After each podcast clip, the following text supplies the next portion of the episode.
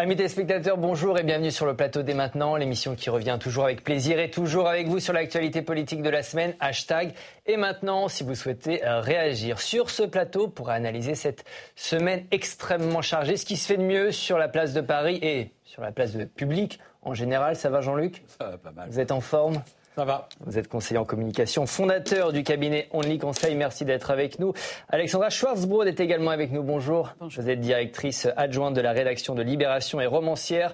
J'envoie votre livre Les Lumières de Tel Aviv. C'est à lire, c'est à retrouver aux éditions Rivage. On salue aussi Philippe Manière. Ça va? Bonjour, ça va, merci. Ouais, communicant, cofondateur et président du cabinet Veille Solis et Aziz Lecor. Bonjour. Bonjour. Ravi de vous retrouver. Vous êtes journaliste au JDD. Dans cette euh, émission, on se demandera si la valeur attend le nombre des années alors que Joe Biden fête cette semaine ses 81 printemps. On reviendra sur deux victoires politiques pour le moins surprenantes en Argentine et aux Pays-Bas. On reviendra sur les faits divers qui fracturent la France. On se demandera enfin pourquoi, mais oui, pourquoi Emmanuel Macron engueule les petits patrons. La séance est ouverte. Merci, Président Larcher. Mais d'abord, comment négocier avec des terroristes Cette semaine, alors que la guerre entre Israël et le Hamas euh, faisait toujours rage, un accord a été trouvé pour la libération des otages, accord négocié par l'intermédiaire du Qatar et des États-Unis et qui a été approuvé par le gouvernement israélien. Le Premier ministre de l'État hébreu s'est félicité du compromis qui a été trouvé. Écoutez. Nous avons mené des négociations difficiles. Nous nous sommes battus pour améliorer l'accord. Je me suis entretenu à nouveau avec le président Biden. Je les remercie d'avoir agi à ma demande avec les médiateurs pour parvenir à une amélioration significative de l'accord. Et c'est en effet une amélioration qui a été obtenue. La guerre continue. Nous persisterons jusqu'à ce que nous ayons atteint tous nos objectifs, ramener tous nos captifs, éliminer le Hamas et faire en sorte qu'après le Hamas, aucune entité soutenant la terreur ne contrôle Gaza, aucune personne qui éduque ses enfants à la terreur ou qui paye des terroristes ou leurs familles. Gaza ne constituera plus une menace pour Israël. Jean-Luc, on entend le Premier ministre israélien, il y a des otages. Euh, clairement désigné comme un groupe terroriste. Le Hamas, il n'y a pas d'autre choix que de négocier avec un groupe terroriste dans une telle situation C'est avec l'ennemi qu'on discute quand on veut faire euh, la paix et surtout quand ils détiennent 240 euh, otages. Il n'y a évidemment pas d'autre pas solution. Et, on ne peut qu'éprouver un sentiment d'immense satisfaction à l'idée que demain, d'après-demain, dans quelques semaines, on l'espère en tout cas, euh, des enfants euh, kidnappés vont retrouver les, bras de leur, euh, de, leur, de leur famille. Et on a en même temps un, goût de cendre dans la bouche, parce qu'il s'agit d'échanger des innocents contre des criminels, parce qu'il s'agit, par un effet second, de, de, comment dire, de valoriser la politique d'un État, le Qatar, dont le moins qu'on puisse dire et que On va en reparler, il, travaille pour les uns et pour les autres, et souvent davantage pour les uns que pour les autres. Et troisièmement, parce qu'il y a une crainte, en tout cas moi je l'exprime, que cette pause, si elle doit être humanitaire, elle est évidemment totalement justifiée. Il faut euh, fournir des vivres euh, et un certain nombre de, de moyens de survie euh, à Gaza. Mais si c'est une, opération qui permet, un délai qui permet au Hamas de se restructurer, c'est évidemment euh, mm. euh, difficile, mais il fallait le faire. On rappelle juste le, principe de cet accord un otage contre euh, trois prisonniers palestiniens en Israël. Alexandra, on dit toujours on ne négocie pas avec les terroristes. En fait, on négocie toujours, d'une certaine manière, avec les terroristes quand il y a des otages. Non, mais là, de toute façon, il n'y a pas d'autre choix possible. Si vous voulez arriver à un moment ou un autre à une trêve, voire un jour à la paix, car euh, malgré tout, euh, bizarrement, depuis le début de cette tragédie, euh, je crois d'autant plus à la paix, enfin qu'il faut avoir ce mot-là en tête en permanence, notamment dans le climat de haine que l'on ressent en France, en Europe, dans le monde, dans les pays arabes. Euh, il, faut, impérativement, se battre pour faire cesser cette tragédie, cette, cette véritable tragédie. Et il, n'y a pas d'autre choix que de, que de discuter avec le Hamas, bien sûr, bien sûr. Et d'ailleurs, tous les grands de ce monde, en ce moment, sont défilent au Qatar en permanence, que ce soit même le chef de la CIA, le chef du Mossad, ils sont tous au Qatar. Le Qatar qui est effectivement le médiateur dans, qui est le médiateur, ce petit émirat qui est, qui est, euh, qui est euh, vraiment le cœur en ce moment de toutes les tractations euh, possibles. Et il faut impérativement, là, là où je pour le coup, je ne suis pas d'accord euh, avec euh, Jean-Luc Manot, c'est qu'il faut impérativement que cessent mhm. ces combats, que ce soit pendant deux, trois, quatre jours, indéfiniment. C'est une tragédie qui se déroule à Gaza en ce moment, une véritable tragédie, ce qui ne gomme pas la tragédie du, 7 octobre, bien évidemment, c'en est, une autre. Mais là, il faut faire cesser cette, cette souffrance. La souffrance ne corrigera pas, euh, ne rattrape pas d'autres souffrances. La, haine ne permet pas de lutter contre la haine. et là, impossible ce qui se passe en ce moment. Et par ailleurs, je, précise aussi que cette, cette trêve, si elle, si elle dure, euh, malgré tout, pendant ce temps-là, en Cisjordanie, il n'y a pas de trêve pour mhm. les colons et les soldats de Tsahal. Les colons continuent à agresser ou à tuer euh, des Palestiniens et les soldats de Tsahal sont en train de ratisser, d'emprisonner tous les Palestiniens possibles pour avoir un stock de prisonniers pour pouvoir, euh, à un moment, négocier des échanges. Et donc, ça, c'est gravissime, parce que ça fait monter euh, la haine et l'envie de vengeance. C'est ça le plus grave. Aziz, on imagine que sur un tel accord, il y a des choix éthiques qui sont vertigineux pour un gouvernement.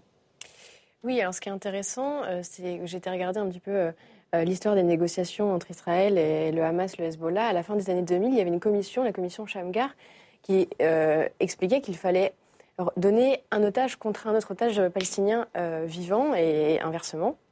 Donc on ne pouvait pas, par exemple, euh, donner un, otage palestinien contre un corps. Euh, ce pas des, otages palestiniens, c'est des prisonniers palestiniens en Israël. Et ce qui est, ce qui est, ce qui est intéressant, c'est de voir que dans ces négociations, les limites sont toujours repoussées. Mm. Là, aujourd'hui, ce qu'il va falloir savoir, c'est qui est-ce qui va être rendu dans ces prisonniers palestiniens en Israël.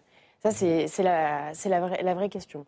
Par ailleurs, euh, concernant le Hamas, évidemment, il est nécessaire de négocier avec lui, euh, mais euh, la question, c'est de voir la place qu'il va pouvoir prendre au sein de la population palestinienne. Mmh. Là, il est dans une position où il se fait en effet acculer par le gouvernement israélien. et cette trêve va permettre au Hamas de se positionner comme le porte-parole de cette population palestinienne. De cette séquence. Et, il est possible, en fonction de, de qui sera, sera rendu au peuple palestinien, euh, de se placer à la place aussi de cette autorité palestinienne qui a disparu depuis quelques temps déjà. Vous êtes d'accord, Philippe? Bon, je suis surtout d'accord avec ce que disait Jean-Luc. Je pourrais me contenter de dire que je suis d'accord avec lui à peu près sur tout. C'est-à-dire le goût de sang quand on échange des, innocents contre des criminels, euh, la nécessité d'aller jusqu'au bout euh, pour nettoyer ce pauvre territoire de ce, ce groupe euh, odieux qui, fait la souffrance évidemment et des Israéliens et des Palestiniens, etc. Bon, peut-être quand même un mot. Et puis bien sûr, le, regret de voir le Qatar, dont on sait ce qu'il faut penser sur le plan moral, au, centre du jeu. Bon, alors je vais peut-être un tout petit peu élaborer là-dessus. Euh, le Qatar, si vous voulez, alors c'est à la fois ils, ont, ils ont une stratégie absolument géniale hein, à partir d'Al Jazeera, ça fait maintenant 30 euh, ans, quelque chose comme ça, donc un peu plus, je crois. c'est un tout petit État qui a réussi à se mettre au centre du jeu, mais il s'est mis au centre du jeu en distribuant de l'argent. C'est mhm. à la portée de tout le monde à condition qu'il ait de l'argent. Ils ont de l'argent, ils n'ont pas grand-chose d'autre, mais ils ont distribué de l'argent. Ils le distribuent, on le sait, c'est parfaitement notoire, en particulier à des groupes armés et à des gens qui euh, prêchent le mal, euh, l'intolérance. Euh, et donc c'est un État avec lequel, si on n'était pas dans la nécessité de mhm. discuter avec lui, il vaudrait mieux ne pas parler, il vaudrait mieux essayer de trouver les, moyens de, On le fait parce qu'il n'y a pas d'autre choix. On le fait parce qu'il n'y a pas d'autre choix. Donc encore une fois, il faut rendre hommage, d'un point de vue strictement technique, et si on ne mhm. met pas une once de morale, il faut rendre hommage au génie du Qatar qui a réussi en étant tout petit et n'ayant absolument rien d'autre que de l'argent à jouer un mmh. rôle considérable dans les affaires du monde. Euh, et en même temps, enfin, c'est absolument navrant, si on veut bien faire de la morale pendant 20 secondes, de penser que ces gens-là, qui sont quand même des gros fauteurs de troubles, de troubles et des criminels par procuration, de voir ces gens-là euh, être au centre du jeu. Mmh. Voilà, mais c'est après sur, un tout petit mot quand même sur Israël. C'est vrai que pour Israël, il faut bien comprendre. Je ne sais pas si les Français en sont suffisamment tous euh, conscients. C'est un dilemme terrible. C'est-à-dire qu'Israël a été bâti sur le projet infiniment nécessaire de donner un asile, donner euh, un lieu de vie, donner la sécurité à tous les juifs du monde pour toutes les raisons historiques qu'on sait. Et en même temps, Israël aujourd'hui euh, ne, peut pas ne pas. Euh, donc, le rôle des otages, au titre de ce que je viens de dire, enfin, la libération des otages est un objectif stratégique majeur. En plus, il faut bien savoir que les familles des otages aujourd'hui jouent un rôle considérable en termes de politique intérieure en Israël. Hein. Et, en même temps, Israël, euh, de toute éternité, mais spécifiquement après le 7 octobre, a un besoin impérieux d'assurer sa sécurité. On a vu qu'elle était menacée, et donc il faut, je suis désolé, pardon, on aimerait que la paix fût possible, mais je pense qu'elle n'est pas possible, et qu'évidemment, Israël doit aller jusqu'au bout de ce nettoyage du Hamas avec lequel on ne peut pas parler. Restons une seconde sur, le Qatar. Le Qatar qui finance le Hamas, vous l'avez dit dans la bande euh, de Gaza, mais le Qatar qui s'est imposé comme un médiateur incontournable pour la libération des otages. Cette semaine, notre ministre des Affaires étrangères a dit merci au petit État du Golfe. Écoutez. Depuis le premier jour, je redis que ça a été notre première priorité, celle du président de la République, la mienne, ça le demeure. Nous sommes en contact avec ceux qui négocient et je dois saluer tout particulièrement le travail qu'a fait le Qatar, Israël bien sûr, les États-Unis. Le Qatar qui finance le Hamas à, hauteur de 30 millions de dollars euh, par mois. Il y a une sorte un peu d'hypocrisie ou de cynisme dans cette histoire, Jean-Luc? Bah, c'est-à-dire que quand on écoute la, diplomatie française et les autorités françaises, on a le sentiment que leur rôle va se borner à dresser des remerciements. Car en réalité, nous, ne jouons pas réellement dans le jeu. Non pas qu'il n'y ait pas la volonté, qu'il n'y ait pas la détermination, mais en réalité, dans le rapport de force, on est hors du jeu. Dans de l'affaire de la libération des otages. Dans la, libération. Euh, euh, voilà. Et, je ne suis pas certain, pour dire la vérité, quand j'écoute la ministre, euh, pas dans cette déclaration-là, dans d'autres, que le fait que le président de la République ait substitué le en même temps à l'un après l'autre euh, soit une politique euh, qui, qui, permette d'avoir de la clarté dans la politique française. Car, pour revenir à ce qui était dit tout à l'heure, Évidemment que la paix doit être euh, l'objectif. Mais une fois qu'on a dit ça, bon, on est d'accord, la paix doit être l'objectif. C'est utile de le rappeler. Deuxièmement, ce que fait le gouvernement israélien dans les territoires de Cisjordanie est inacceptable. Il faut le dire aussi. Parce que ça, c'est une politique qui est. Et d'ailleurs, c'est ce qui a amené au désastre sécuritaire. C'est qu'en réalité, le gouvernement Netanyahou a mis les forces pour protéger les colons en Cisjordanie et a dégarni la sécurité sur la, frontière avec, euh, avec, Gaza. Mais il y a un moment donné, pour parler, il faut être deux.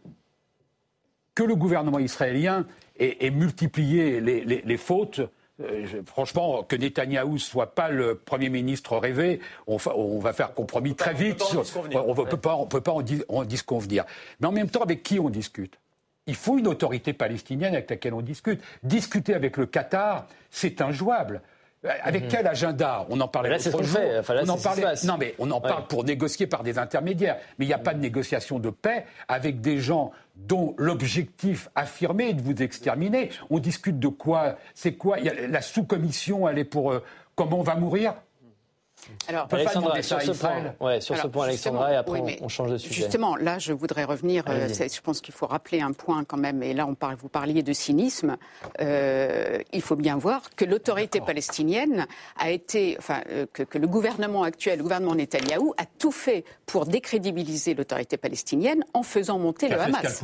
En faisant monter le Hamas. Qui a fait ce qu'elle pouvait aussi, l'autorité palestinienne. Ah, mais l'autorité palestinienne, qui est, qui, est, qui est en dessous de tout. enfin, Mahmoud Abbas, c'est quelqu'un en fin de en fin de, en fin de course euh, et il faut impérativement qu'une génération. C'était déjà pas terrible en début de euh, course. Oui, mais bon, mais en même temps, il faut bien voir ce que. Enfin voilà, mais, il faut bien voir que c'est pas facile non plus de, de, de, diriger une autorité palestinienne dans les conditions qui sont, euh, qui sont celles de la Cisjordanie et de Gaza. Mais, mais encore une fois, franchement, l'autorité palestinienne n'est pas au niveau.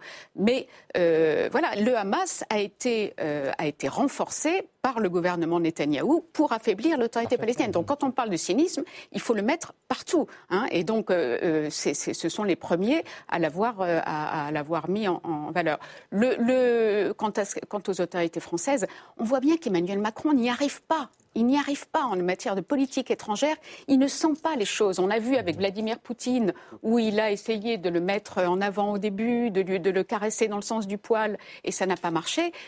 Cela dit, à, la décharge d'Emmanuel Macron, je crois qu'il a une hantise. Il a une hantise, c'est que le conflit soit importé en France mmh. et que euh, ça explique peut-être aussi certaines prises de position. Ça, explique le fait qu'il euh, qu'il qu'il un pas en avant, un pas en arrière, parce qu'il a peur de fâcher une des deux communautés, communauté juive, communauté musulmane, qui sont donc les plus importantes en Europe, en France. Et, et ça, c'est sa hantise. Et du coup, déjà qu'il n'est pas très bon en matière de politique étrangère, là en plus, il est tétanisé. Et ça explique le fait que, qu'en effet, la politique française, euh, dans, dans, dans, cette, dans ce conflit, Vous faites la transition. plus que l'autre, euh, il invite Bellatar pour être conseiller quand même. Vous m'avez fait la transition. On va revenir sur cette nouvelle semaine de, de faits divers en France. D'un côté, on trouve Thomas, un rugbyman de 16 ans, assassiné dans un village de la Drôme alors qu'il faisait la fête avec des amis. De l'autre côté, il y a Mourad, un jardinier du Val-de-Marne dont la gorge a été taillée à coups de cutter. Juste avant cela, son agresseur l'avait traité de sale bougnoule. Très vite, nos responsables politiques ont tiré des conclusions sur ces deux affaires. LFI parle de Mourad. Reconquête, le parti d'Éric Zemmour, s'intéresse à Thomas. Écoutez. Il m'a dit Cela fait trois jours que j'ai subi un crime raciste et que personne ne parle de moi. Mais si jamais moi, Mourad, j'avais été l'agresseur, alors BFM TV et CNews auraient déjà été en bas de ma maison. Qu'est-ce que cela dit de l'ambiance qui règne actuellement dans notre pays? Il ne se passe pas une journée sans que sur les débats télévisés, il soit sous-entendu qu'il y aurait trop de musulmans dans notre pays ou qu'ils seraient incompatibles avec la République. Une fois de plus, ce racisme anti-blanc, Personne n'en parle dans la classe politique. C'est tabou. Ce qui m'inquiète, c'est que je vois aujourd'hui les prémices d'une guerre ethnique se mettre en place, qui sont les prémices d'une guerre civile. Quand pas ce sujet au-delà de la simple question policière, sous l'angle judiciaire, mais aussi sous l'angle migratoire, nous, ne, euh, nous verrons euh, le cas de hmm. Crépol se multiplier par 100 le mot dans les années à venir. Azilis, c'était la semaine de la récupération politique? Je n'aime pas ce terme de récupération politique, mais euh, il faut quand même souligner en fait que ce moment était totalement indigne quand je vois les responsables de Reconquête euh, tirer des paris, par exemple, sur euh, l'origine supposée des agresseurs de Crépol. je pense que là n'est pas le rôle du politique. Quand on a des conclusions, quand on a les éléments de l'enquête, on peut en tirer les conclusions nécessaires. Et je pense qu'il y a beaucoup de conclusions à tirer de ce qui s'est passé à Crépol par ailleurs. Mais mhm. simplement sur la question de la récupération politique, euh, il y a un temps pour tout, il y a, il y a le temps de l'enquête et il y a ensuite euh, voilà, le temps de ses conclusions. Quand un Donc fait il y a eu une récupération politique, c'est ce que vous me dites Non, le rôle du politique, c'est de se saisir de, de, ces faits qui, quand ils se multiplient, quand, ils sont, quand euh, un fait divers euh, égrène l'actualité en fait, et se multiplie, ça devient un fait de société. Ça, c'est une réalité. C'est pour ça que je, je, ne trouve pas indigne qu'on s'en saisisse. En revanche, euh, il faut simplement laisser le temps. On ne peut pas dire, je pense que c'est un arabe, parce que c'est ce qui a été dit sur le bateau de BFM par d'autres responsables de reconquête. Mhm. Euh, il se trouve que le Figaro a sorti hier un verbatim de, Gérald Darmanin qui refuse aujourd'hui de donner la liste des noms des gardés à vue. Ils sont français, mais ils ont des noms à consonance euh, arabo-musulmane. Voilà. et donc, et, il craint qu'il y ait un embrasement dans la société. Euh, et je pense que c'est une erreur de vouloir garder ça secret, puisque évidemment, il faut, il faut expliquer ce qui est, et il ne faut pas non plus faire semblant de ne pas voir ce que l'on voit. Euh, depuis le 7 octobre, ça se multiplie. Et on sait, Bernard Rouget l'avait écrit, euh, les, deux insultes les plus mhm. dites dans, les territoires perdus de la République, ce sont sale français et sale juif. Là, quand ils vont planter euh, Thomas, on ne sait pas exactement le motif, l'enquête le dira, mais il y a quand même des insultes à caractère raciste où ils disent on va tuer des blancs, on va planter des blancs, sale guerre, qui veut dire sale blanc en, arabe. Donc on voit bien qu'il y a une haine quand même qui motive cela C'est des populations euh, qui sont issues de l'immigration sur plusieurs générations. Et c'est là qu'en fait le politique, non pas doit faire de la récupération, mais doit se saisir de cette question et dire comment est-ce que ça se fait que ces populations ne soient pas intégrées. Ce que vous dites, c'est juste qu'il n'y a pas de problème de récupération, le problème c'est le timing. Pour que ces, ces, populations-là, dans les quartiers, se sentent totalement assimilées, se sentent françaises et pas seulement... Euh, euh, et il ne s'agit pas seulement de personnes immigrées. Philippe, là-dessus. Oui, non, moi je ne suis pas confortable non plus avec l'idée qu'il y ait de la récupération. Je veux dire, c'est le boulot des hommes politiques euh, d'utiliser euh, euh, l'actualité pour la faire aussi rapidement, aussi vite. Non, mais là où je suis complètement d'accord, c'est qu'il ne faut pas le faire tant qu'on n'a pas les informations. C'est qu'on ne peut pas fonder un raisonnement sur des présomptions. Il faut que ce soit des faits. Après, quand même, au passage, vous voyez l'absurdité qu'il y a à dire je ne vais pas vous dire le nom des victimes parce qu'elles ont de. Enfin, pas comme ça, mais parce qu'elles sont de consonance arabo-musulmane. On finira par le savoir. Enfin, ça, ça, envoie. Les, pardon, les, les, les agresseurs. supposés. Mhm. Ça envoie le message qu'on sait mais qu'on ne veut pas dire. Donc c'est vraiment extrêmement contre-productif. Euh, la, la, vie, c'est la vie. C'est-à-dire qu'il y a des choses qui se passent et donc il est absolument normal, me semble-t-il, que les politiques prennent dans l'actualité ce qui est le plus en résonance avec leur vision du monde et même leur façon euh, de voir le monde pour accéder au pouvoir. Alors, mmh. c'est vrai qu'il fut un temps euh, où il y avait plus de décence dans les échanges politiques et où on ne se serait pas autorisé l'hémiplégie. Mmh. c'est un temps déjà lointain. On peut le regretter. Je le regrette évidemment. Hein. si vous voulez, le surmoi s'est effondré depuis un certain temps dans cet univers-là, comme d'ailleurs à peu près dans tout le reste du débat public.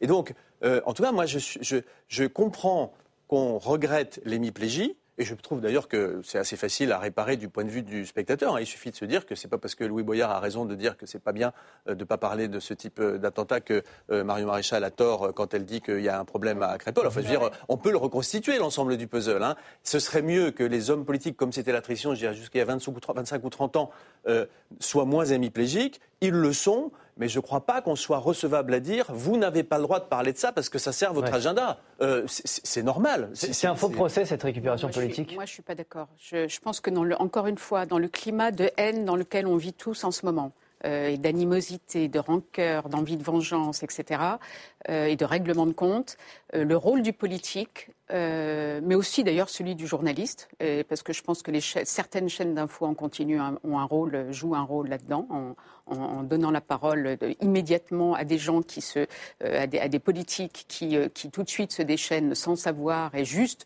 parce qu'elles ont juste parce qu'ils ont justement un agenda politique. Je pense que les politiques doivent impérativement, ils sont là pour trouver des solutions, pour rassurer, pour, euh, pour, et non pas pour attiser la haine. On n'a mmh. pas besoin de ça en ce moment. On n'a vraiment pas besoin de ça. vous dites. Pas de récupération politique. Mmh. Et alors, moi, je suis pas, je suis prompte à, à à condamner euh, les propos de certains propos de LFI et certaines personnalités de LFI, mais il y en a un qui je trouve qui a été plutôt pas mal dans cette séquence, c'est François Ruffin qui a, qui a fait un tweet. C'est souvent le cas d'ailleurs. Disons, ouais, ouais. Qui a eu un mot pour Thomas et un mot pour, pour les euh, deux. Ce sont deux tragédies, deux tragédies qu'il va falloir, euh, il va falloir bosser là-dessus pour essayer de comprendre d'où ça vient. Il faut les condamner toutes les deux et il faut essayer de trouver comment faire mhm. en sorte que ce genre de tragédie ne, ne s'interrompe. mais et, et lui, il a eu, il a eu un mot pour les deux. Ça, il a eu le bon, le bon comportement. Un tout petit mot là-dessus. Je, pense que, enfin, pour réconcilier, j'allais dire un peu toutes les visions, je pense qu'il y a un moment où les gens seront tellement lassés de la vision hémiplégique euh, qui n'est pas illégitime à mes yeux, mais qui effectivement est, sous-optimal, qu'il y aura un fonds de commerce pour les gens qui réconcilieraient les deux. Si mmh. Ruffin le fait, c'est peut-être parce que c'est un type bien et qu'il a gardé plus de décence que la moyenne, en tout cas plus qu'elle ce qui n'est pas bien difficile, que la moyenne des filles, mais c'est peut-être aussi parce qu'il voit bien qu'aujourd'hui, quelqu'un qui vient justement en réconciliant les deux euh, est audible et dans un sens euh, peut conquérir euh, un certain nombre de cœurs, ce qui est quand même, encore une fois, son objectif. Je vais vous hein, montrer ce sondage. Donc, il y a peut-être un fonds de commerce maintenant pour les gens qui sont moins hémiplégiques. Ça permet de réconcilier. Alors là, tout ce qui peut permettre de réconcilier, c'est bon à prendre. Les Français regardent le drame de, de Crépol comme le symbole d'une société de plus en plus violente. Sondage paru cette semaine. 88% des Français, seulement 12% estiment que ce fait divers n'est pas euh, représentatif. Qu'est-ce que ce sondage vous inspire, Jean-Luc? À, sourire, parce que j'imagine mal que les gens puissent dire autre chose en disant c'est les syndrome que tout va bien. donc c'est bien de faire des sondages pour savoir si. Non, mais il y a 50 ans, on aurait pu dire que c'était un fait divers qui euh, n'était pas significatif. Là, c'est aujourd'hui, aujourd'hui, plus comme ça. Est-ce que ça veut dire que le pays est, plus violent? À l'évidence, oui. Enfin, je vois pas quel couillon va dire le contraire. Euh, c'est premier, point, quand même. Premier point. Pardon Il y a 12% qui considèrent que ce fait. Euh, c'est une proportion assez habituelle dans la société française qui peut être qualifiée comme je viens de le faire. Euh, l'autre élément, c'est que moi, ce qui m'inquiète, c'est pas euh, que des politiques parlent. de faits divers. C'est juste ce qui a été dit tout à l'heure, quand ils s'accumulent ou quand ils sont dans la même veine, ils disent des choses sur la société et c'est leur. Ce qui m'inquiète plus, c'est la manière dont ils en parlent. Car ce qu'on a vu dans les deux extraits, c'est un jeu de ping-pong indécent dans le débat politique. Ce jeu de ping-pong-là est indécent. C'est-à-dire que les morts euh, ont une appartenance. C'est-à-dire que la victime d'un fait divers tragique, au-delà même d'un fait divers, d'un acte qui a plus de signification, il appartient à LFI ou il appartient au Rassemblement national ou euh, euh, aux Émouriens.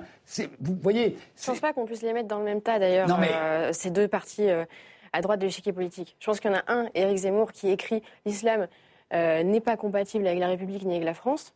Marine Le Pen ne dit pas ça. Je pense que c'est une différence fondamentale. Elle, elle parle d'islamisme, lui, il parle d'islam, et là, il y a quand même un fossé entre ces deux personnalités ok, j'admire votre sens de la, de, la nuance, il faudra, il faudra le détailler davantage sans doute et, le documenter davantage. Cela étant, il y a aujourd'hui, quand on, quand on regarde la, la, situation, oui, de, oui, de l'instrumentalisation, le, mot n'est pas, est pas beau, mais enfin, le, débat politique, il ne peut pas être toutes les semaines sur euh, à qui sont les morts, euh, euh, à qui est la faute, parce que, mmh. parce que c'est un abaissement général du niveau du débat, du, débat politique dans le pays.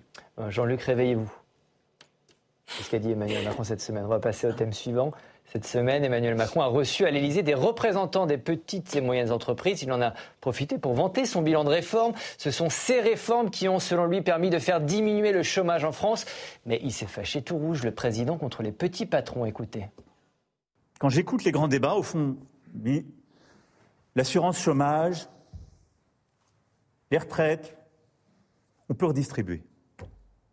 Pour revenir en arrière. Les réformes, on pourrait mettre sur pause c'est le moment de savoir comment on va être plus gentil, comment on va engager. Euh. Réveillez-vous. Je vous le dis en toute sincérité. Réveillez-vous. On est à 7% de taux de chômage. C'est un coup de pression au patron? C'est assez ridicule. Enfin, euh, en France, euh, si, vraiment on n'a pas d'autre poaching ball, on peut toujours taper sur les patrons. Normalement, c'est rentable. Donc, il se livre à cette manœuvre assez classique mais surtout, c'est son discours qui n'a strictement aucun sens. Enfin, s'il y a une catégorie de Français qui est favorable à la réforme, c'est plutôt les patrons. L'idée que le conservatisme. Bah, alors il le dit, euh, d'abord parce que enfin, ça, lui importe assez peu que ce soit réaliste ou pas. Ce qui lui importe, c'est d'avoir un poaching ball. Et il le dit aussi parce qu'il est très furieux, enfin le gouvernement peut-être encore plus que lui, euh, de cet accord. Euh, il y avait d'abord l'accord Agir, puis il y a eu l'accord unédique. On ne va pas rentrer dans les détails, mais en gros, les, les patronats et syndicats se sont mis d'accord à deux reprises. D'une part sur les conditions de préservation euh, des retraites complémentaires qui sont très mhm. considérables pour beaucoup de nos concitoyens. C'est l'essentiel de la retraite d'une petite moitié des, Français. Euh, et puis ensuite sur euh, la préservation du système d'indemnisation du chômage. Syndicats et patronats ont discuté mhm. et ils ont signé des accords. Alors ça, en théorie, c'est ce que l'État veut, c'est ce que Macron dit qu'il veut. Il dit c'est bien, si vous faites un accord, on le retranscrira, etc. Enfin, le discours officiel, c'est on veut que vous vous parliez. Mais en réalité, ce qu'ils veulent vraiment, c'est avoir la main sur ces régimes-là et, si possible, leur piquer de l'argent. Parce que euh, s'il y en a un qui est euh, irresponsable et qui devrait se réveiller, c'est bien, bien l'État. On est dans une panade budgétaire considérable. N'ai pas dit Emmanuel Macron, j'ai dit l'État et euh, l'exécutif, disons-le. C'est-à-dire que celui qui doit se réveiller, à mon avis, c'est celui qui nous a mis dans cette panade budgétaire épouvantable. Mais ils sont tellement dans la panade qu'ils essayent de racler 300 millions, 400 millions, 500 millions. Or, syndicats et patronats sont mis d'accord sur un dispositif où ils n'ont pas accepté une espèce de droit de péage que l'État voulait prendre. Moi, je pense qu'ils sont complètement dans leur rôle. Euh, et donc, l'exécutif en est fâché. Et du coup, ça donne ce genre de numéro de claquette mais pas, parce il, parle aussi euh, du, chômage, le taux de chômage au troisième trimestre qui est de 7,4% de la population active. Euh, merci Emmanuel Macron. mais pardon, c'est un, peu, non, mais c'est un peu ce qu'il dit Emmanuel Macron. il, dit, il dit voilà, moi j'ai fait baisser le chômage et vous, qu'est-ce que vous Non, mais là il dit c'est encore 7%. Enfin, je veux dire, il est aux affaires, donc il va pas engueuler les gens parce qu'on est encore à 7%. Tout le monde voudrait bien que ça baisse, lui aussi j'imagine. Mais c'est ce qu'il dit. Mais pourquoi mettre ça sur le dos des patrons Enfin, c'est Alexandra. Bon, cela dit, les patrons, on peut, quand, quand, quand, vous dites c'est facile dès, qu'on veut taper sur quelqu'un, on tape sur les patrons. Ils ont été plutôt préservés euh, pendant les, deux, enfin, le, premier quinquennat ah et le, début de quinquennat d'Emmanuel Macron. Euh, bon, cela dit, euh, c'est vrai que c'est quand même assez lunaire. Là, pour le coup, je suis d'accord, c'est quand même lunaire. De, toute façon, Emmanuel Macron, c'est toujours la faute des autres. Lui, il est toujours formidable. Lui, il a fait baisser le chômage, et si ça baisse pas plus, c'est de la faute. Enfin, c'est la faute des autres. Oui, c'est comme ça qu'il le... c'est comme ça qu'il le présente. Mais bon, il y a eu, euh, il y a eu le, chômage a baissé parce qu'il y a eu après la période du Covid, du confinement, tout à coup, l'économie, l'économie est repartie à fond la caisse. Il y a, eu il y a aussi peut-être pour quelque chose, aussi étant. Oui, oui, non, mais c'est vrai que le c'est vrai que le, comment on appelle ça, le, ah zut. Allez-y, pouvoir euh, d'achat, salaire. Non, non, le, euh, distribution. Non, zut, je ne trouve plus l'expression. Euh, enfin, tout ce qui, tout ce qui a été lâché, le quoi qu'il en coûte. Ah, ça y est, j'avais oublié. Le quoi qu'il en coûte. oublié, vous avez raison. voilà, je l'avais oublié a, sans doute aidé. Mais, mais là, non, non, mais là, c'est lunaire. Là, on voit que la croissance, euh, la croissance patine, en effet, mais euh, je ne suis pas sûre que les patrons, pour le coup, soient uniquement, euh, uniquement en cause. Hein. je crois que le, le, le, contexte mondial, la hausse des prix de l'énergie, etc., ils, sont pour beaucoup.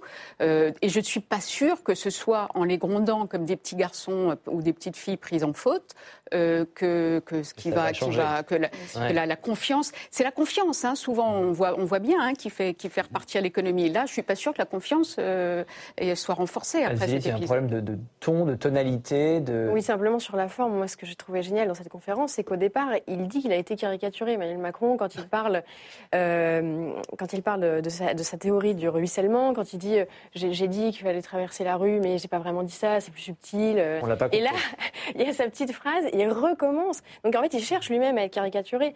Et il cherche. Et il aussi, caricature. Et il caricature, évidemment, et il cherche, ça, a été dit, mais à, rejeter la faute sur les autres. Et la question qui doit se poser, c'est aussi la question de comment lui, puisqu'on parlait du rôle des politiques tout à l'heure, il, il permet, et son gouvernement, euh, permet aux petits patrons de pouvoir euh, avoir plus de flexibilité, d'avoir moins de charges, notamment sur les bas salaires, et mhm. de, de, pouvoir davantage embaucher et permettre les formations euh, de ceux qui n'y ont pas accès et qui sont aujourd'hui au chômage. Et pardon, peut-être un dernier point sur, sur, cette question de, retraite, parce qu'il dit certains pensent qu'il faudrait redistribuer. C'est parce qu'il est fâché, parce que mhm. dans l'accord Agir Carco, dans l'accord sur les retraites complémentaires, effectivement, il y a la revalorisation des retraites.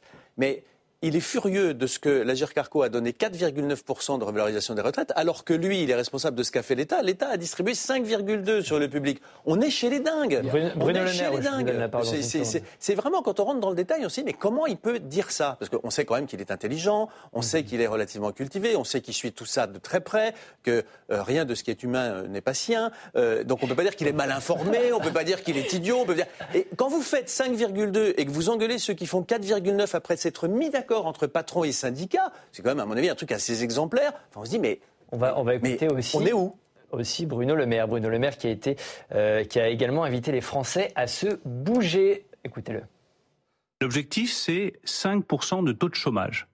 Et ce qu'a dit avec beaucoup de force le président de la République, c'est que si on ne se secoue pas les puces, il n'y aura pas 5% de taux de chômage. Ça fait 50 ans qu'on n'y est pas arrivé. Ça veut dire quoi, se secouer les puces? Bah, Ça veut dire qu'il y a quelque chose qui cloche dans le modèle social français qui fait que, contrairement à d'autres pays comme l'Allemagne, comme les États-Unis, depuis un demi-siècle, nous n'avons jamais offert aux Français le plein emploi. Jean-Luc, il y a quelque chose qui, cloche peut-être aussi dans la communication du gouvernement actuel? Oui, vous posiez la question tout à l'heure, pourquoi Emmanuel Macron euh, dit ça? Parce qu'il n'a rien à dire. Et qu'il ne dit plus grand-chose sur les questions économiques et sociales produisant du sens depuis euh, au moins le début du second, euh, du second quinquennat. La deuxième raison, c'est que c'est vrai, quand il y a un accord des partenaires sociaux, il n'aime pas ça. En réalité, au fond, il y a, quelque chose. Et comme euh, euh, Jupiter n'a plus la foudre, il envoie des pics. Il y a un petit côté comme ça, c'est un peu une dégradation du pouvoir jupitérien.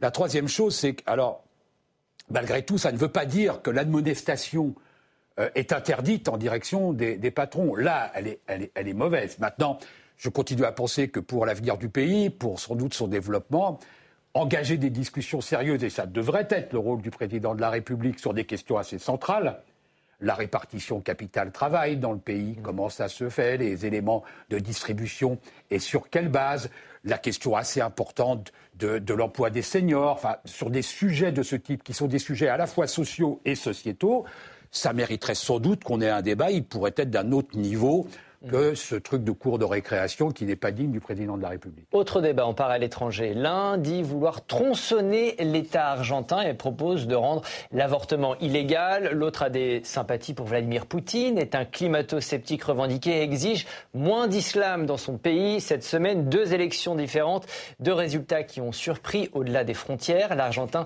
Javier Milei a remporté la présidentielle dans son pays. Geert Wilders, qu'on surnomme parfois le Trump néerlandais, est quant à lui arrivé en tête des élections législatives de son pays. Avant d'en parler, direction l'Argentine avec le nouveau président du pays. Écoutez. Nous travaillerons côte à côte avec toutes les nations du monde pour aider à construire un monde meilleur. C'est une soirée historique, non pas à cause de nous, mais parce qu'une façon de faire de la politique a pris fin et qu'une autre commence.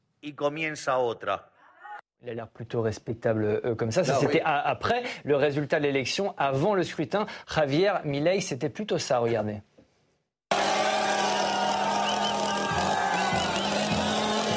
Ministerio de Trabajo, Empleo y Seguridad Social, afuera. Ministerio de Educación, adoctrinamiento, afuera. Ministerio de Transporte, afuera. Ministerio de Salud, afuera.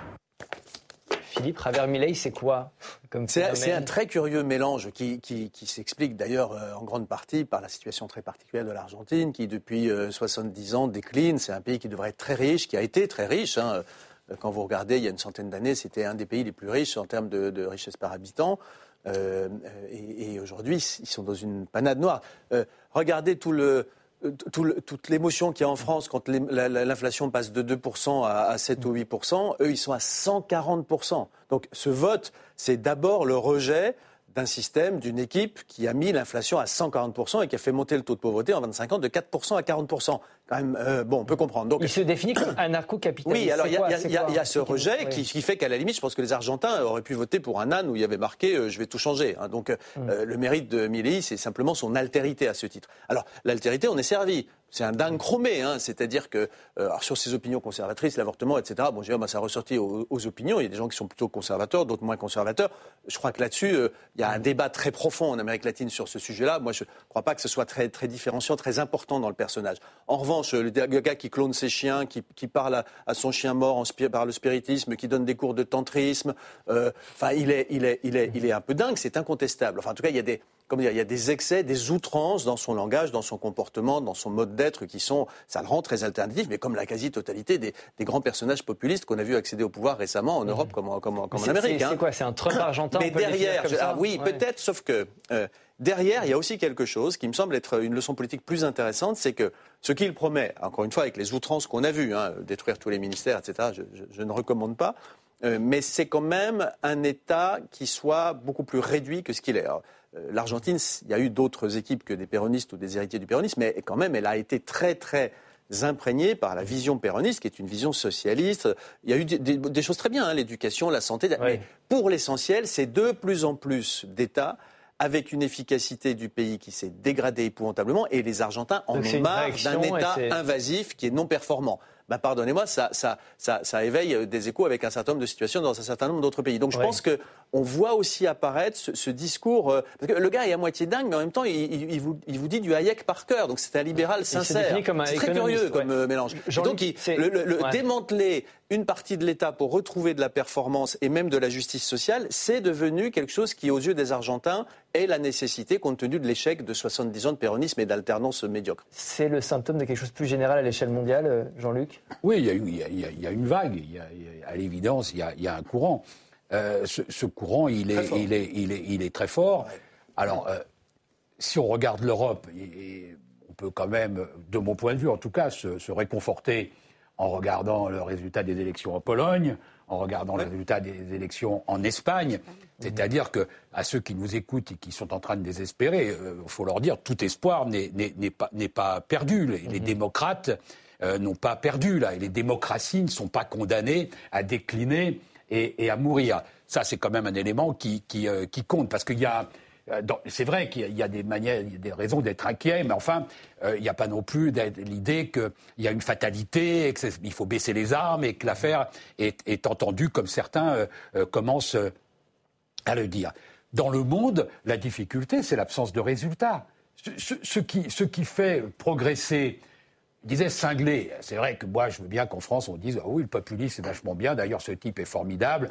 Ah oui, il veut supprimer le ministère de la Culture, le ministère de l'Éducation, le droit des femmes à l'avortement. Formidable. Enfin, je pense qu'il va y avoir beaucoup de gens qui vont aller manifester pour le, pour, pour, le soutenir. Mais euh, la difficulté qu'on a chez nous en France, je, je trouve, c'est qu'il n'y a plus de droite qui produit des idées et qu'il n'y a plus de gauche. Car en réalité, c'est une droite euh, structurée et, républicaine au, sens où elle, elle, est apte à gouverner et, à des projets de gouvernement, bons, mauvais, mais elle a des projets de gouvernement. Et une gauche qui cesserait d'être dans le syndrome de Stockholm avec euh, Mélenchon, qui, permettrait peut-être d'avoir des débats. Parce que, si vous voulez, le, problème, c'est aussi l'absence d'idées. C'est l'absence d'idées. Quand on, est dans un débat politique qui, qui fonctionne avec que des slogans, alors en général, les populistes le gagnent. Alors il y a des slogans et puis il y a des programmes. J'aimerais qu'on parte aux Pays-Bas, euh, où c'est donc euh, Geert Wilders qui a remporté le scrutin des législatives cette semaine. Il promet un changement radical à la population néerlandaise. On va l'écouter. Les gens en ont vraiment marre. Et ça doit changer. Et c'est ce qu'ils méritent. Ils espèrent que les choses se passeront différemment. On va voir son programme anti-islam, anti-immigration. Il promet moins d'islam aux Pays-Bas, l'interdiction du foulard, du, foulard, islamique dans les bâtiments gouvernementaux, le gel de l'asile politique, une politique migratoire restrictive, un référendum sur un éventuel Nexit, c'est-à-dire la sortie des Pays-Bas de l'Union euh, européenne. Il euh, ne faut pas désespérer. pourtant, dans l'IB, je crois que vous signez euh, ce week-end la contagion du bah populisme et de l'extrême droite. Vous êtes inquiète? Bah Oui, quand on voit Giorgia Meloni à la tête de l'Italie, on n'aurait pas imaginé imaginé ça il y a cinq ans, euh, on n'aurait pas imaginé ça. Euh, euh, bon, Victor Orban en Hongrie est là depuis un moment, mais il est toujours et bel et bien là.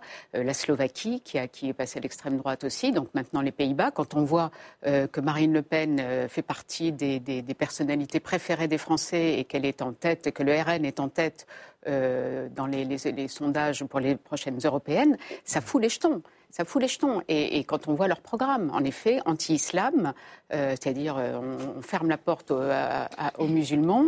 Alors il n'est pas euh, encore chef du gouvernement, il y a des, négociations qui vont mais être. Bien sûr, il est, bien sûr. Mais, mais malgré tout, mais à la limite, même, même si, même si, moi c'est à la limite, ça ne n'arrête pas ma colère. Le symbole est énorme. Et, pourquoi aussi il a fait une personne n'y croyait? Enfin, ça a été quand même une surprise. Hein. Mhm. Il était, il était, il faisait partie de la moyenne. Ils étaient à peu près tous au même niveau. Et, ce qui, une des raisons qui lui a permis de percer, c'est qu'il a adouci son langage dans les, débats mhm. dans la dernière ligne droite. Et là, ça fait penser à l'entreprise de dédiabolisation, de normalisation entreprise par Marine Le Pen. Et, mhm. et ça, il faut surtout pas tomber dans ce panneau-là. Non, ça reste des partis d'extrême droite euh, qui, sont, euh, qui sont xénophobes, qui sont, qui ne, qui, qui ne, qui, sont pour la préférence nationale. et, et, ça, c'est très dangereux. Et, la menace est extrêmement grande. Si, si, Marine Le Pen, si le RN arrive en tête aux prochaines européennes, ce sera un signal terrible. Azilise. Moi, je suis très étonnée de voir la manière dont on pose encore le, débat aujourd'hui. Euh, on est en train de poser un jugement moral sur la le peuple qui est souverain dans son vote. La question, c'est pourquoi le peuple vote euh, pour des populismes. Par ailleurs, euh, euh, petite parenthèse, petite parenthèse cette façon d'englober le populisme alors qu'il il est libertarien en Argentine et plus, plus généralement aux États-Unis aussi, en Amérique, et qu'en Europe, ce ne sont pas du tout les mêmes questions qui se posent parce que ce ne sont pas les mêmes problèmes. Je parlais de résultats, des surprises des élections. Société. Et ma question, c'est est-ce qu'il y a effectivement euh, voilà, des, similitudes entre les deux phénomènes ou pas du tout? Expliquez-nous pourquoi et pourquoi finalement c'est, ce résultat aux euh, Pays-Bas aujourd'hui. Je m'inquiète, etc. Et il y a des raisons de ne pas désespérer parce que euh, la démocratie libérale perdure et les élections polonaises ont montré que finalement ce n'était pas le PIS qui, qui, qui était vainqueur. Euh, la question, c'est pourquoi est-ce qu'il y a des problèmes dans la société qui poussent les gens à voter euh, pour ces populismes? Et encore, faut-il les définir? En France, je pense que nous échappons à ce problème. Je ne vois pas en quoi euh, Marine Le Pen ressemble à Gerd Wilders, par exemple. Et et même d'ailleurs, puisque tout à l'heure je parlais de sa victoire. Elle a été la première à, saluer sa victoire. Hein. Pour parler de la question de l'islam, par exemple, qui est aux, Pays-Bas, ils ont des statistiques de la délinquance et euh, les personnes issues de l'immigration sur deux générations, il se trouve qu'elles sont responsables de deux à trois fois plus d'actes de délinquance. Elles représentent 12% de la population et ils sont responsables de 40% de ces actes. Donc, euh, c'est pour ça qu'il faut fermer la porte à tous les, tous les musulmans. Alors, c'est pas, pas ça du tout la question. Déjà, je, pas, je, je fais une différence entre euh, l'islam et, et les populations et sur l'immigration. Mais attendez, laissez-moi simplement. Laissez-moi des délits laissez-moi simplement terminer. Laissez-moi simplement, laissez-moi simplement terminer sur, mon développement. Sur mon développement. Ces statistiques sont rendues publiques, donc forcément, euh, les personnes savent aussi ce qui est. Et euh, quand on propose de, rétablir des frontières et de limiter l'immigration, c'est évidemment une question euh, simplement de bon sens pour ne pas favoriser davantage de problèmes qui sont déjà là sur des gens qui sont français, issus de l'immigration, mais qui n'ont pas su intégrer. Je, reprends l'argument que j'avais tout à l'heure. Éric Zemmour, quand il écrit euh, l'islam n'est pas compatible ni avec la France ni avec la République, là, il y a un problème parce qu'il il met de côté toute une part importante euh, de la population française, à qui évidemment il faut parler et avec qui on doit euh, pouvoir vivre. Je ne pense pas que tous les musulmans sont des délinquants. Ce serait absurde de dire ça. Ça n'a vraiment aucun sens. La question, c'est comment est-ce qu'on fait pour faire dialoguer tout le monde et ne pas aller vers cette guerre civile que ces deux camps cherchent à provoquer. Je pense que Marine Le Pen, quand elle va à Mayotte et qu'elle s'adresse à, la population de Mayotte, euh, elle permet que la prière soit célébrée avant, elle ne s'oppose pas aux musulmans, elle, n'a pas ce même discours. Et je pense que c'est pour ça qu'il faut faire une nuance. Rapidement, Non, juste, pour dire, là où je suis un tout petit peu d'accord avec vous sur un des aspects que vous avez dit, c'est qu'en effet, je pense que les, démocraties, les, leaders des démocraties ont une, ont une responsabilité majeure pour justement essayer de rattraper ces gens qui sont en colère, qui se sentent abandonnés, qui ont peur du déclassement, qui ont peur de l'avenir. Et là, ils ont une responsabilité majeure pour que ces gens-là, en effet, voyant que personne ne s'intéresse à eux, se dirigent vers ceux qui, euh, de façon très facile, très simple, très basique, leur promettent des choses qui sont, qui sont incapables de, de, tenir et qui ne sont pas dignes. Philippe, vraiment, deux mots, deux mots. Il y a ce populisme qui monte partout, on l'a dit, mais il n'y a que des situations particulières. On a parlé de l'Argentine. L'Argentine, les Pays-Bas, il faut voir aussi qu'ils ont un problème de narcotrafic qui est énorme, qui est très grave. Vous avez vu qu'il y a des, des, mhm. ramifications qui sont très considérables. Ils ont aussi des problèmes d'immigration, de demandeurs d'asile. On n'a pas idée des chiffres. Hein. Je regardais tout à l'heure, si on, si on, transfère à la France le, le, nombre de gens qui sont entrés aux Pays-Bas l'an dernier, ça fait un million et demi de personnes.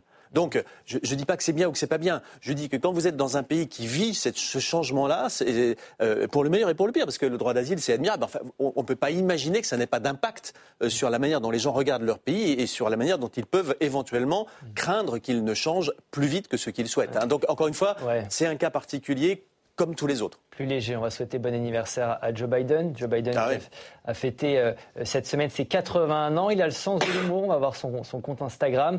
C'est mon anniversaire aujourd'hui. Sachez que ce n'est pas facile d'avoir 60 ans.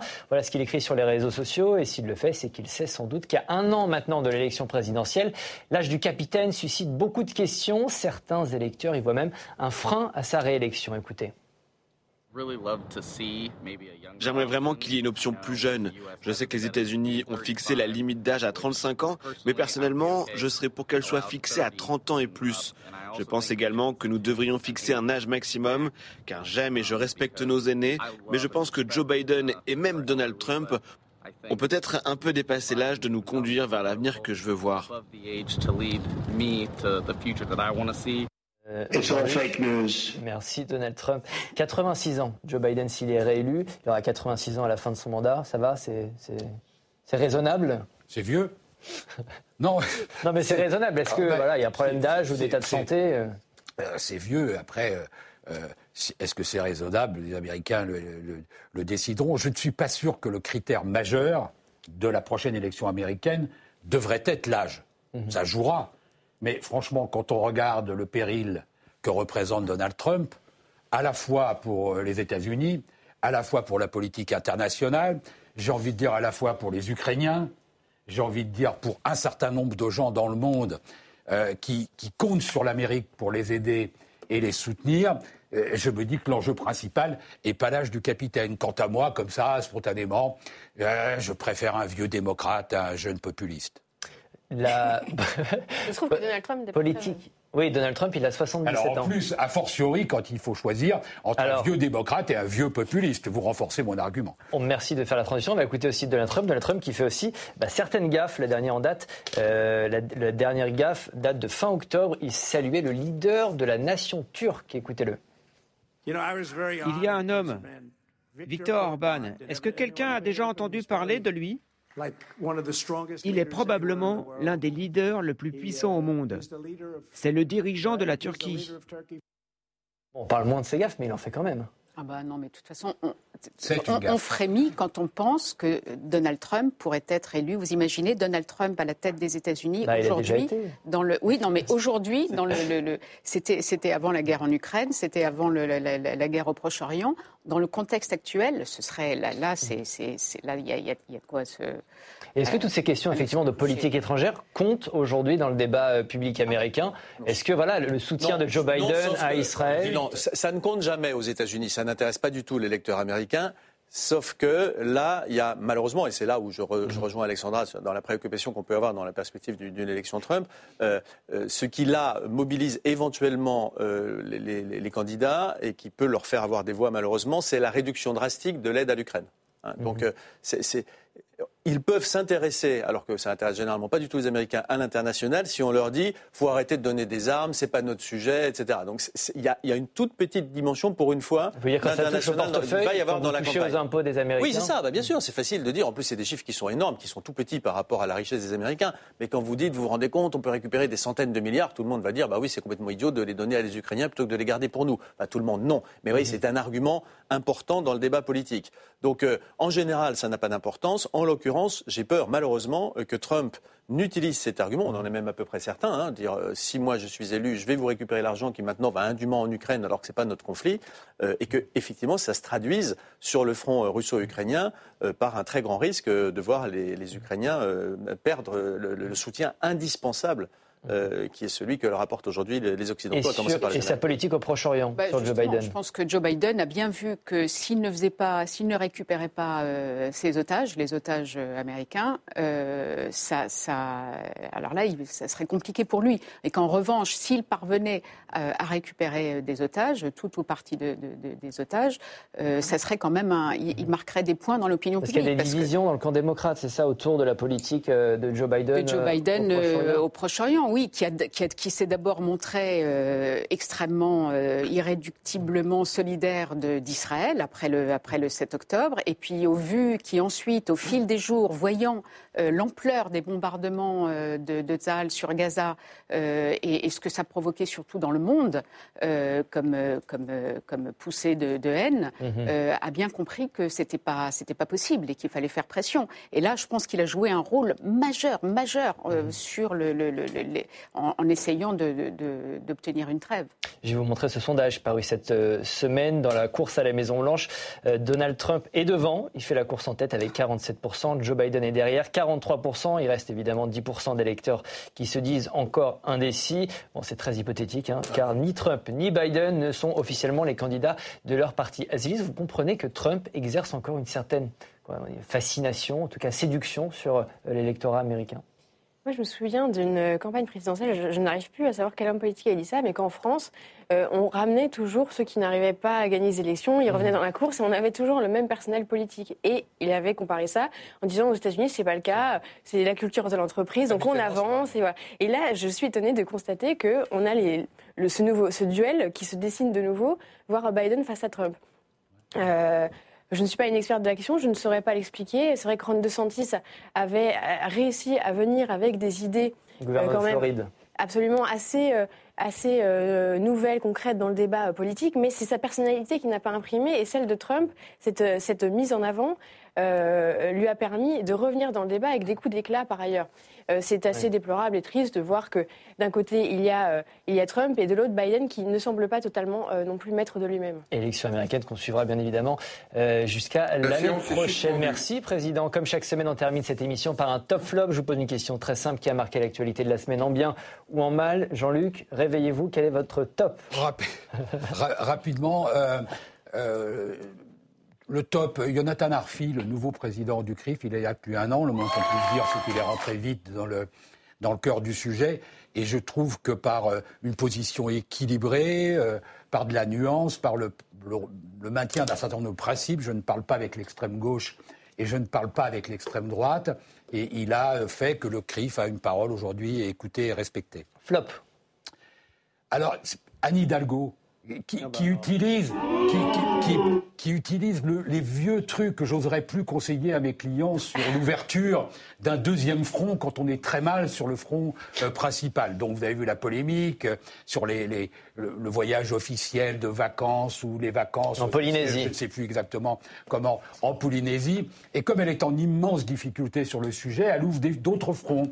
Alors il y a euh, une déclaration tonitruante. On ne sera pas prêt pour les Jeux Olympiques sur les transports.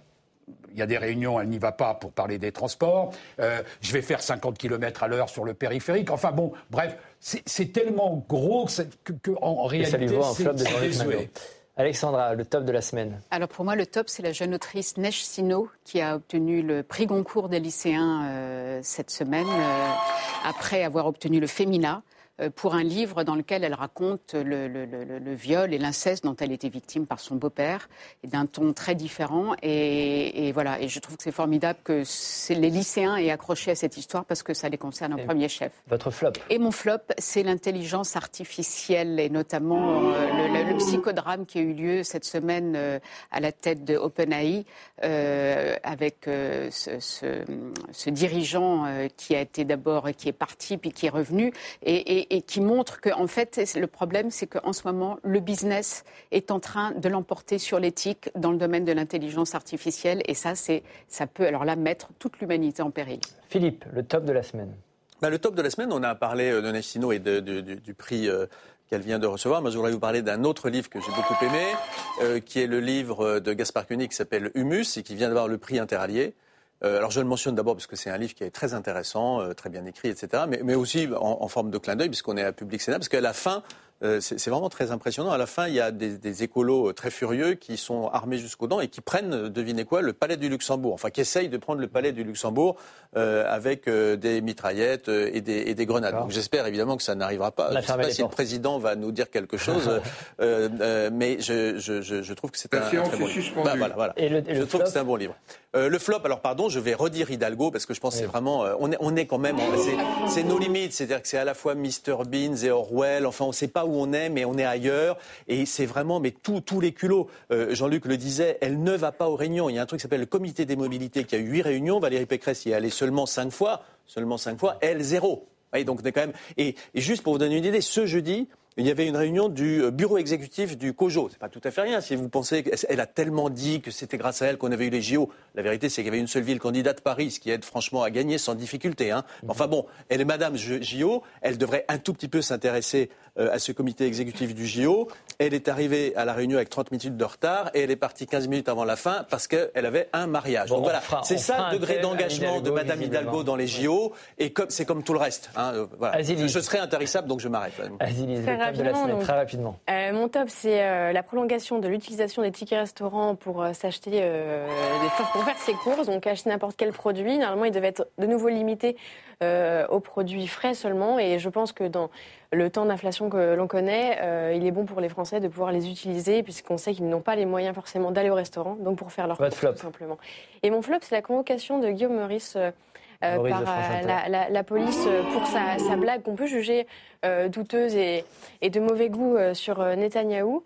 mais je trouve que c'est assez absurde de voir qu'on convoque aujourd'hui des humoristes pour une blague qui il est difficile de quand même de la caractériser comme purement antisémite. Donc voilà. Merci beaucoup. C'est la fin de cette émission. Merci à tous les quatre d'avoir participé. Salut à vous derrière votre écran. Apparemment, vous êtes de plus en plus nombreux à nous suivre. C'est en tout cas ce qu'on me dit dans l'oreillette.